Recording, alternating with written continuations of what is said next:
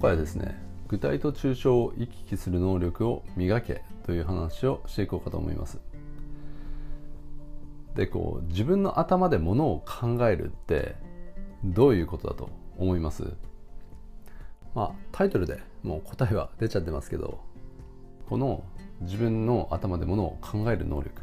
これこそが具体と抽象を行き来する能力なんですよね。で自分の頭でものを考えることができていない人というのはですね要はこの具体化能力と抽象化能力っていうのに欠けているんですよね。足りてないんですよ。できていないんですよね。ちょっとでも抽象度が高い話をした時にですねこうだから何とか何が言いたいのってすぐにこう聞き返してくる人って、まあ、ちょいちょいいたりもするんですけどそういう人っていうのはですねあの具体事例とか例え話とかそういった個別具体的なことしか理解できないんですよね。だからその人自身も日頃からの具体的な話しかできていないと思いますし要はですね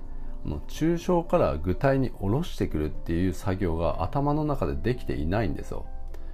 だからこれは具体的にどういうことを言ってるんだろうっていう自問自答がですね自分の中でこうできていないわけですよ。だからこうシンプルに自分の頭でものを考えることができていない人のまあ典型的な例ですよね。あるいはですねそれとは逆に抽象的な話ばかりする人もいますよね。自己啓発ジプシーとかのスピリチュアル難民に、まあ、多いんですけどでもこう抽象的な話だけだとですねこう地に足がついてないわけですよ。要はあの具体化能力に欠けてるんですよね。ふわっとしたこう抽象的な話ばかりをこうしてしまっていてもう具体的な話っていうのはこうできないんですよね。でこういった抽象的な話ばかりをする人の痛いところって何かというとですね自分で自分のことを抽象度が高いって勘違いしてるんですよね。抽象的なことを抽象度が高いっていうふうに勘違いしてるんですよ。だから自分は抽象的な思考ができてるから抽象度が高いんだなっていうふうに思い込んでるんですよね。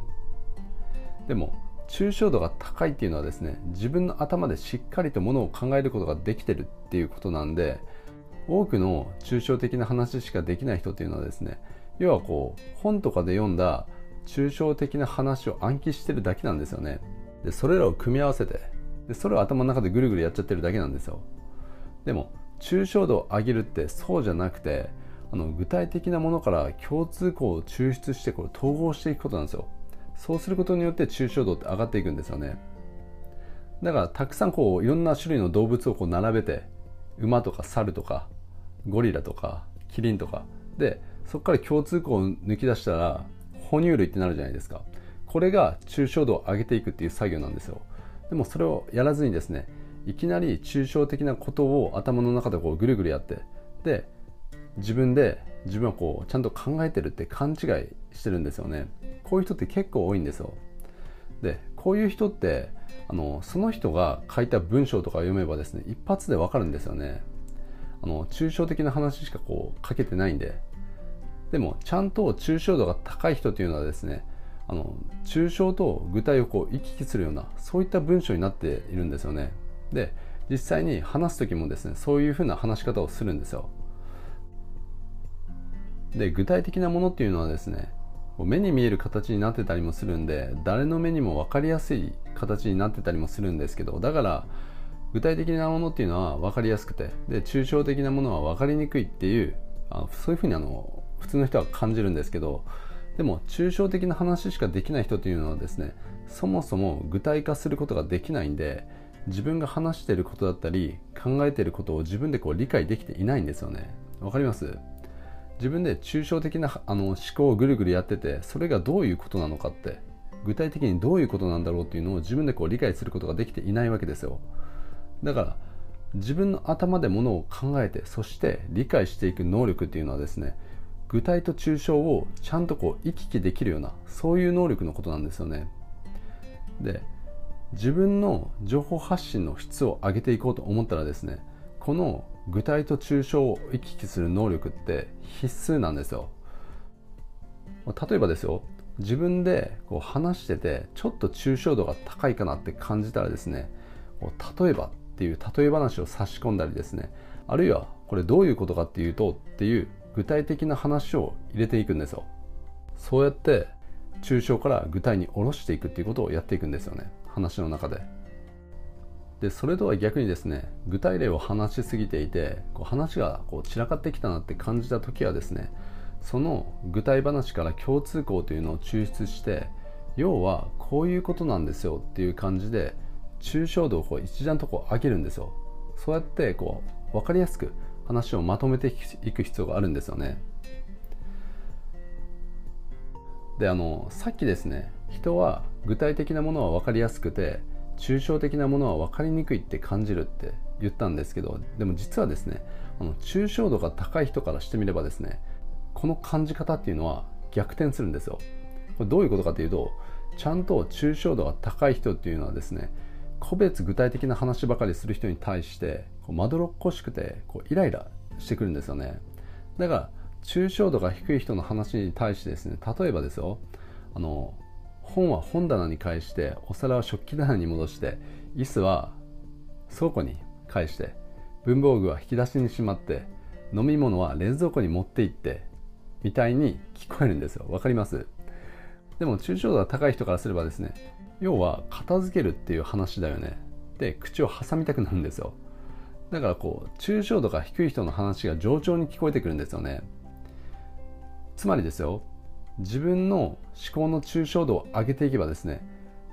個別具体的な話をすっ飛ばすことができるんですよ。だから単純にあの頭の回転が速くなっていくんですよね。わかります？個別具体的な話を並べていく必要がないんで、うん、こう一気に統合してポンって結論を出したりすることができるんで頭の回転っていうのがこうちょっとずつこう速くなっていくんですよね。だから抽象度を上げていくことができればですねこう単純に思考のスピードが速くなっていくんですよ。でこう身体能力を上げるのって大変じゃないですか。例えば 100m 走でもタイムを1秒縮めるのってもう死ぬほど大変じゃないですか、うん、むちゃくちゃ努力をしてやっと 0. 何秒縮まるとかそんな感じじゃないですか。でも思考のサイクルって身体能力を高めるほど大変ではないんですよ。だからちょっと抽象度が上がればですね簡単に2倍とか3倍とかになっていくんですよね。で自分のこの抽象度っていうのが上がればですねあのコミュニケーション能力とかも上がっていくんですよ一緒に。これなんでかというと相手が言ってることの意図が見えるようになっていくからですね。でも相手が抽象度が低い場合ですねこちら側の意図っていうのは見えないんですよね。こう抽象度って低い方から高い方ってこう見えないようになってるんでだから自分の思考の抽象度が上がっていけばですねもう自分主体でコミュニケーションを進めることができるようになっていくんですよ。で情報発信っていうのもですねコミュニケーションの一形態なんですね。まあ情報発信っていうのはですねこう生身のコミュニケーションよりもこうレバレッジがこう何百倍にもなるんであの情報発信の方がコミュニケーションの抽象度は圧倒的に高いんですけどでも抽象度が上がっていけばですね情報発信も上手にできるようにこうなっていくんですよ。これなんでかっていうと自分の発信の中で具体と抽象の行き来ができるようにこうなっていくからですね。だから自分の発信の質を上げていこうと思ったらですね具体と抽象を行き来する能力っていうのは磨いていかないといけないんですよ。で自分の発信の中でですね具体と抽象を行き来することができるようになっていけばですねその情報の受け手っていうのもですね自分の発信を受け取りながら具体と抽象を行き来することがこうできるじゃないですか。それを読んだり聞いたりしながらですねそうするとそれを受けてる方もですね具体と抽象を行き来して頭の中がこう耕されていくんですよね。だから情報の発信者と受け手がですね一緒に成長していくことがこうできるわけですよ。だからこの具体と抽象を行き来する能力を磨いていくことっていうのは情報発信者にはですね絶対こう求められるスキルなんですよね。で僕あの思うんですけどやっぱりこの世界にですね好奇心を持つことってすごく大事だと思うんですよね。好奇心を持って生きること。で好奇心を持っていればですね日頃から疑問っていうのがたくさん出てくるんですよ。だからなんでとかどうやってっていう疑問っていうのがもうたくさん出てくるんですよね。例えばこうなんで命があるのかとかもっとお金を稼ぐにはどうすればいいのかとかなんで自分はあの人のことが気になるんだろうとかどうすればあの人に近づいていけるだろうとかこんな感じでも疑問だらけになっていくんですよ。で自分の中に疑問が生まれれば自分で考えるじゃないですかやっぱり、うん、そうやって抽象度の上げ下げっていうのができるようになっていくんですよ。だから好奇心を持って生きていくことっていうのを大事にしてほしいんですよね。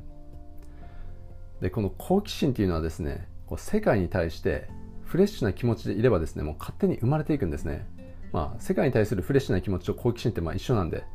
うん、だからこう世界に対してこう新鮮な気持ちでいるっていうことですよね。でちゃんとですね自分でゴールを更新しながらセルフイメージを更新しながらこう生きていけばですね世界の見え方がですねもうその都度その都度で更新されていくんでもう常に世界の見え方がこうリフレッシュされていくんですよね。なんでこの具体と抽象を行き来する能力を磨いていくっていうのはですねコーチングともそして自分の生き方ともですね全部こうつながっているんですよね、うん、なんであの世界にこう好奇心を持ってですねゴールを更新しながらそしてセルフイメージを更新しながらですねあの具体と抽象を行き来する能力をあの磨いていってほしいというふうに思いますね。そうすることであの自分の発信する能力っていうのも上がっていきますしコミュニケーション能力っていうのも上がっていくんでということで今回はですね具体と抽象を行き来する能力をこう磨いていこうっていう話をしたんですけど以前もですね自分の頭でものを考えることと抽象度の関係性みたいなそういった話をしているんでそちらの方もですねあの詳細欄の方にリンクを貼っておくんであの参考にしてもらえたらいいんじゃないかなというふうに思いますね。